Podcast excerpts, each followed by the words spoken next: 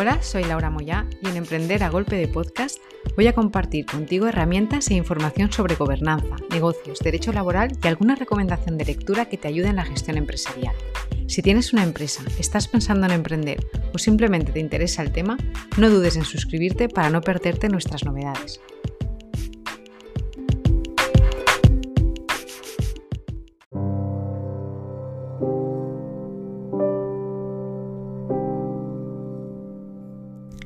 La conocí hace dos años, en un congreso relevante en su sector de actividad profesional. Era una persona segura de sí misma, elegante, inteligente, con un gran potencial para atraer a su alrededor a las personas más influyentes. Hoy está sentada frente a mí en la sala de reuniones de mi despacho. Es una persona asustadiza, que duda hasta del color con el que va a firmar la demanda que va a interponer. He visto su declive personal en este último año desde que vino a consultarme sobre unas situaciones que se estaban dando en su entorno de trabajo y que su responsable de recursos humanos venía a calificar como conflictos sin importancia entre dos personas de igual condición jerárquica en su empresa.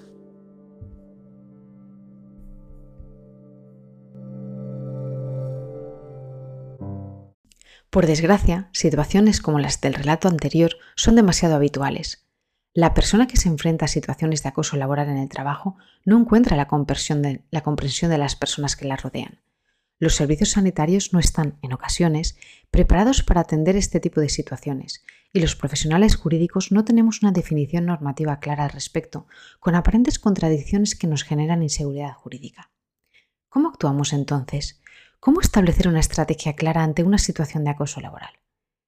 El 27 de abril de 2007 se firmó el Acuerdo Marco Europeo sobre el Acoso y la Violencia en el Trabajo, el cual aspiraba a prevenir y, en caso necesario, gestionar problemas de intimidación, acoso sexual y violencia física en el lugar de trabajo. Este acuerdo viene a describir esta conducta como aquel maltrato a una o más personas trabajadoras o directivos de manera reiterada y deliberada mediante amenazas o humillaciones en situaciones vinculadas al trabajo. Comprobamos de este modo que situaciones de acoso pueden darse no solo ante relaciones de subordinación, sino también entre relaciones laborales horizontales, entre iguales jerárquicamente.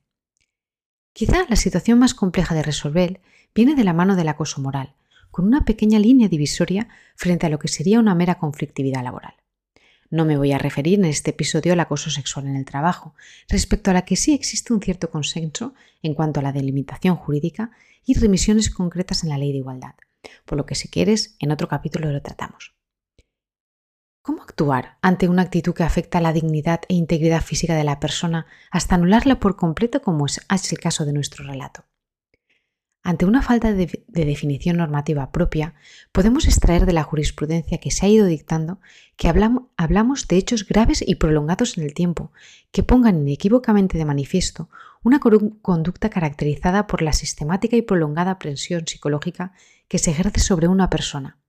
Se la ningunea, hostiga, milana, machaca, fustiga, atemoriza en el desempeño de su trabajo, tratando de destruir su comunicación con los demás y atacando su dignidad personal con el fin de, conseguir que, perturbada su vida laboral, se aleje de la misma provocando su autoexclusión. Han tenido que ser los tribunales los que en los análisis de los casos concretos determinasen qué conductas constituían o no acoso. La conducta de acoso laboral se confunde en muchas ocasiones con supuestos de estrés o burnout, puesto que las actuaciones del acosador pueden ser en ocasiones tan sutiles que pueden determinar una falta total de elementos de prueba suficientes para que la manifestación pase al punto objetivo y no meramente subjetivo de la persona trabajadora. De ahí que para que podamos hablar de acoso laboral deberíamos encontrarnos ante la existencia de una violencia psicológica extrema en el ámbito de las relaciones de trabajo, reiterada y persistente en el tiempo, con una intencionalidad del agresor para anular la personalidad de la víctima. El papel de la empresa para la prevención del acoso laboral es fundamental, en tanto en cuanto la figura concreta se enmarca dentro de la relación laboral, de modo que, ¿hasta qué punto es responsable la empresa? Pues principalmente por los derechos reconocidos a las personas trabajadoras en nuestro estatuto, por un respeto de su intimidad, dignidad y una especial protección al acoso discriminatorio, siendo calificado como incumplimiento contractual grave, grave que justifica el despido en aquellos supuestos previstos en el artículo 54 del estatuto. Del mismo modo, la, ley reguladora de la jurisdicción social traslada la carga de la prueba al demandado, esto es, la empresa, con un especial procedimiento referido a, este, a la tutela de los derechos fundamentales, permitiendo dirigir la demanda tanto frente a la empresa como garante de estos derechos, como frente al concreto trabajador causante de los actos lesivos. Esta garantía empresarial de salvaguardar, la seguridad y salud de las personas trabajadoras le obliga a prevenir el acoso, y así lo establece también la Ley de Prevención de Riesgos Laborales. ¿Cómo podemos y debemos desde la empresa prevenir este acoso? Pues con la comunicación, elaborando códigos de conducta y protocolos de prevención que permitan a la plantilla conocer qué conductas no se van a tolerar y las consecuencias de dicho incumplimiento, así como los medios a disposición de las personas trabajadoras afectadas. Tal y como me he referido anteriormente, el estatuto prevé incluso el despido, y cada vez son más los convenios colectivos que tipifican no solo el acoso sexual o el acoso discriminatorio, sino también el acoso laboral, llamémosle común, como infracción muy grave con la sanción del despido. La ley de infracciones y sanciones también la tipifica como una infracción muy grave, eh, refiriéndose a los actos empresariales contrarios a la intimidad y dignidad de las personas trabajadoras entre los que podemos encontrar la ausencia total por parte de la empresa de cualquier actividad preventiva en materia de acoso. Y aquí juega un papel fundamental la inspección de trabajo.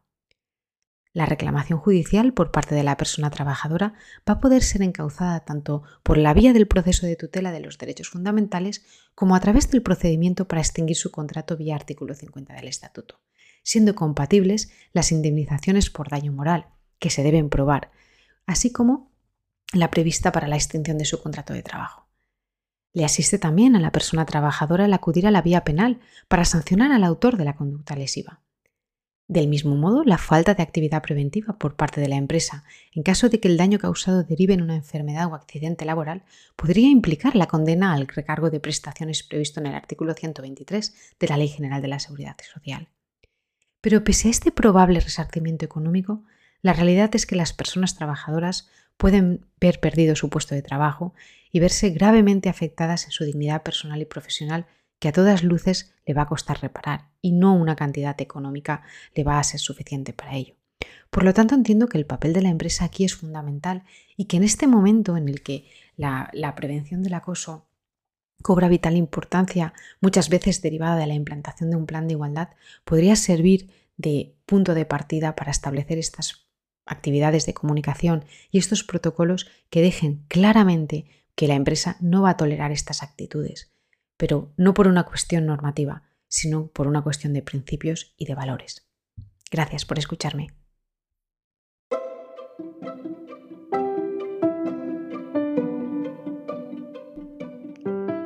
Gracias por compartir estos minutos conmigo. Nos vemos la próxima semana.